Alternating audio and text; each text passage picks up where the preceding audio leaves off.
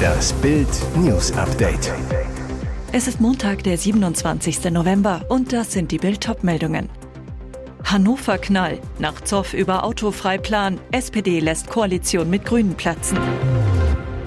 VW Knall. Markenchef räumt ein, wir sind nicht mehr wettbewerbsfähig. Kopfschuss am Saunaparadies. Teenager verhaftet. Politisches Erdbeben in Hannovers Rathaus und massiver Dämpfer für die Grünen. Die rot-grüne Koalition im Rat ist zerbrochen. Die SPD steigt aus dem Bündnis aus. Der grüne Oberbürgermeister Belit Onay steht in der Landeshauptstadt ohne eigene Mehrheit da. Ausgerechnet ein Herzensthema von Onay und den Grünen insgesamt hat die Koalition gesprengt. Die Pläne für eine autofreie Innenstadt. Mit einer großen PR-Aktion hatte Onay im September seine Vorstellungen präsentiert. Citystraßen ohne Autoverkehr, 3800 Parkplätze weg, mehr Grün. Die Pläne kamen nicht überall gut an. Und der Koalitionspartner, die SPD, fühlte sich übergangen. Sie kritisierte unter anderem den Wegfall sämtlicher Parkplätze im Straßenraum und die fehlende Beteiligung von Politik, Wirtschaft, Sozialverbänden und Kulturschaffenden. Der OB habe einen Alleingang unternommen, ohne den Koalitionspartner und die Öffentlichkeit einzubinden, sagt SPD-Stadtchef Adis Achmetovic. Das ist ein klarer Bruch des Koalitionsvertrags. Die Sozialdemokraten tüftelten an einem eigenen Verkehrskonzept für die City und verweigerten Unai die Unterstützung. Über Wochen bemühten sich die Streithähne um Schadensbegrenzung, Krisentreffen, Koalitionsausschuss, am Sonntag ein letzter Schlichtungsversuch im Rathaus. Vergebens. Montagmittag gab die SPD bekannt, das rot-grüne Bündnis ist Vergangenheit. Beben beim größten deutschen Autokonzern. VW-Markenchef Thomas Schäfer bereitet die Belegschaft auf einen möglichen Stellenabbau vor und gesteht, dass die Konkurrenz davon geeilt ist. Bei einer Vollversammlung der Vertrauensleute in Wolfsburg ließ Schäfer am Montag diesen Hammersatz fallen. Mit vielen unserer bisherigen Strukturen, Prozessen und hohen Kosten sind wir als Marke VW nicht mehr wettbewerbsfähig. Rums. Ohne spürbare Einschnitte gehe es nicht, sagte Schäfer. Wir müssen ran an die kritischen Themen, auch beim Personal. Ein VW-Sprecher bestätigt gegenüber Bild, die Aussage nicht wettbewerbsfähig ist auf die Marke VW bezogen. Es geht dabei um die Verwaltungskosten, um Lohnkosten in Deutschland und Produktivität. Die Marke VW macht deshalb ein Performance-Programm, um fit zu werden. Hintergrund. Andere Autokonzerne, zum Beispiel Tesla, haben ihre Produktionskosten so stark gedrückt, dass sie im Vergleich zu VW pro verkauftem Fahrzeug ein Vielfaches an Gewinn machen. Management und Betriebsrat verhandeln derzeit über das Effizienzprogramm, das insgesamt 10 Milliarden Euro einbringen soll. Bislang gebe es noch keine Entscheidungen, hieß es in der Meldung im Intranet. Mysteriöser Mord neben der Holstentherme in Schleswig-Holstein. Zeugen haben in der Nacht auf Samstag gegen 2.40 Uhr in dem 24.000 Einwohnerort Kaltenkirchen eine männliche Leiche gefunden. Sie lag unmittelbar an dem Zaun, der das Gelände der Therme von einem Sumpfgebiet und einem Kieswerk trennt. Für die Ermittler stand schnell fest, der Mann, der bislang nicht identifiziert werden konnte, wurde ermordet, nach Bildinformationen mit einem Kopfschuss. Wurde der Mann hingerichtet, während sich hunderte Menschen nebenan im Wasser und den Saunen entspannten? Nach Bildinformationen wurde bereits am frühen Samstagmorgen ein 17-Jähriger festgenommen. Er soll sich freiwillig gestellt haben, sich aber nicht zum Tathergang äußern. Ein Richter erließ Haftbefehl wegen Totschlags. Wie die Ermittler dem Jugendlichen auf die Spur kamen, wollte die Polizei in Itzehoe bislang nicht bekannt geben.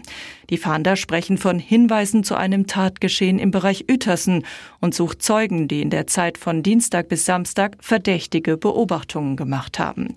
Das Erlebnisbad Holstentherme wurde 1999 gebaut, verfügt über ein 2000 Quadratmeter großes Warmwasserfreibad, einen großen Saunabereich und ein Fitnessstudio. Am Freitag hatte es um 22.30 Uhr, gut vier Stunden vor dem Gruselfund, geschlossen. Der Winter macht weiter. Am Montag gibt es in fast ganz Deutschland Schnee und Glatteis. Schneetief Oliver zieht einmal über Deutschland. Oberhalb von 200 Metern gibt es Schnee, unten meistens Schneeregen. Diplom-Meteorologe Dominik Jung von Wetternet zu Bild. Unten meist Schmuddelwetter, oben winterlich und nachts auch unten sehr kalt und vor allem glatt. In den Städten kann es glatt werden, da droht im Verkehr Chaos. Und Klimatologe Dr. Carsten Brandt von donnerwetter.de zu Bild. In den Mittelgebirgen gibt es Blizzard-Bedingungen mit Schnee und Sturm. In der Eifel 10 bis 20 Zentimeter Neuschnee. Gleiches auch im Westerwald und im Hunsrück. Am Dienstag wacht fast ganz Deutschland mit Frost, Eis und Schnee auf. Nur im Südwesten und Bayern noch knappe Plusgrade. Wetterexperte Brandt.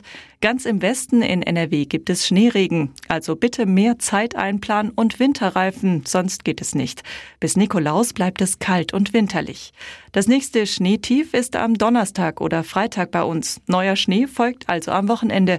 Erst nach Nikolaus könnte es milder werden, aber sicher ist das noch nicht.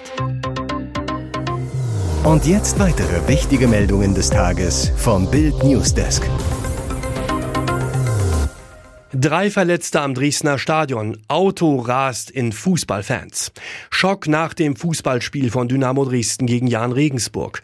Vor dem Stadion raste ein Auto auf eine Menschenmenge zu. Zwei Fans wurden verletzt. Als das Spitzenspiel der dritten Fußballliga abgepfiffen wurde, strömten die Zuschauer aus dem Rudolf-Habich-Stadion. Kurz vor 19 Uhr kam es dann zu beängstigenden Szenen. Ein Opel fuhr auf eine Treppe vor dem K-Block zu.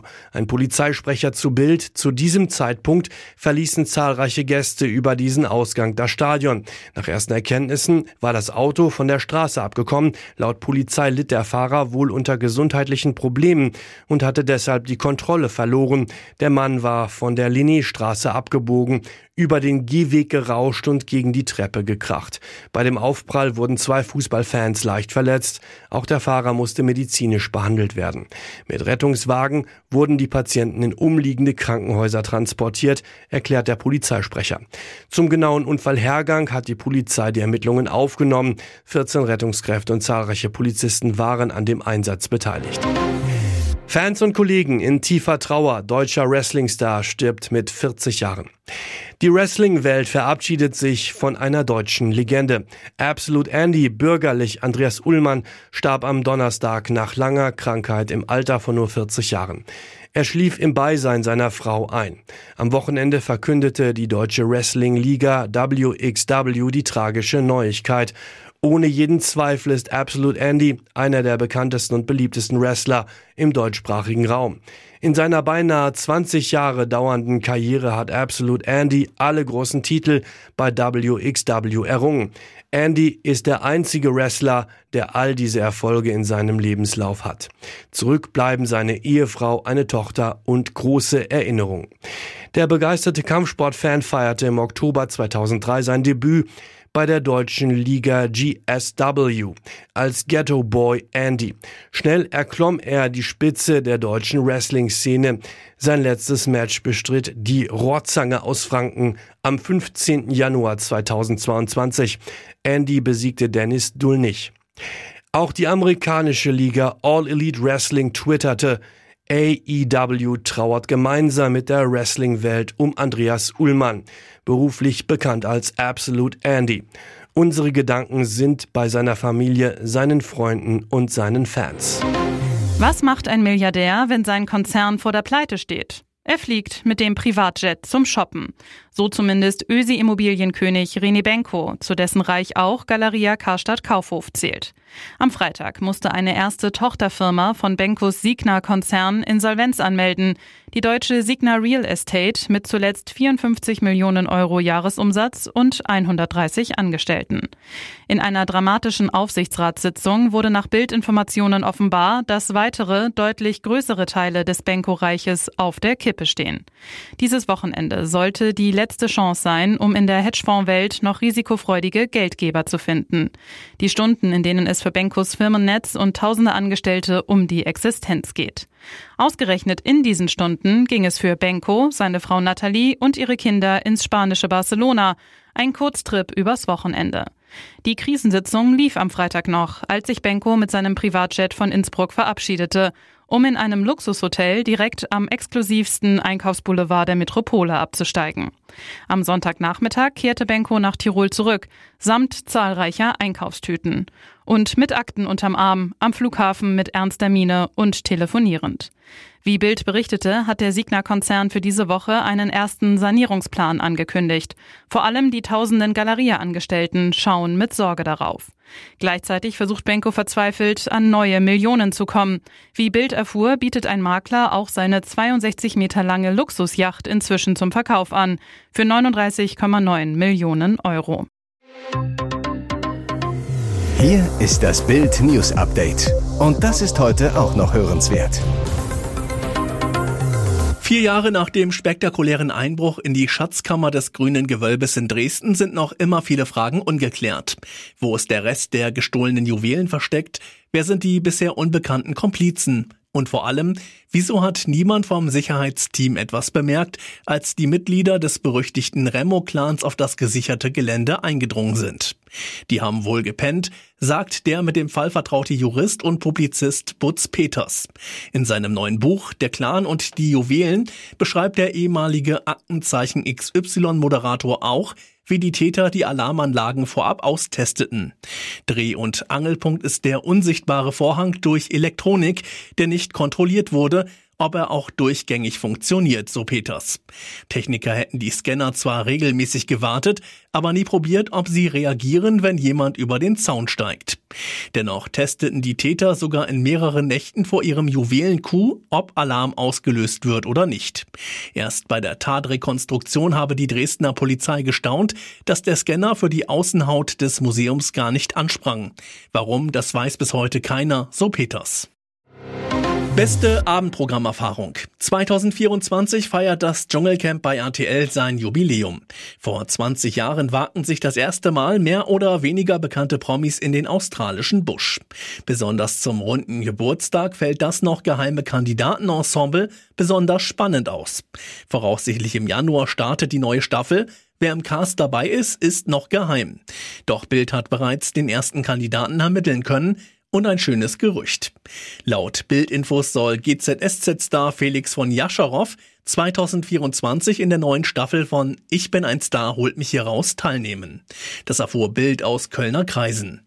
Und Heidi Klums Ex-GNTM-Model Anja Elsner soll ebenfalls als Kandidatin dabei sein, so das heißeste Gerücht, das Bild erfuhr.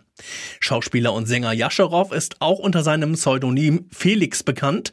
In GZSZ ist der Berliner bereits seit 2001 als Jon Bachmann dabei, wurde durch die Rolle zum Serienstar.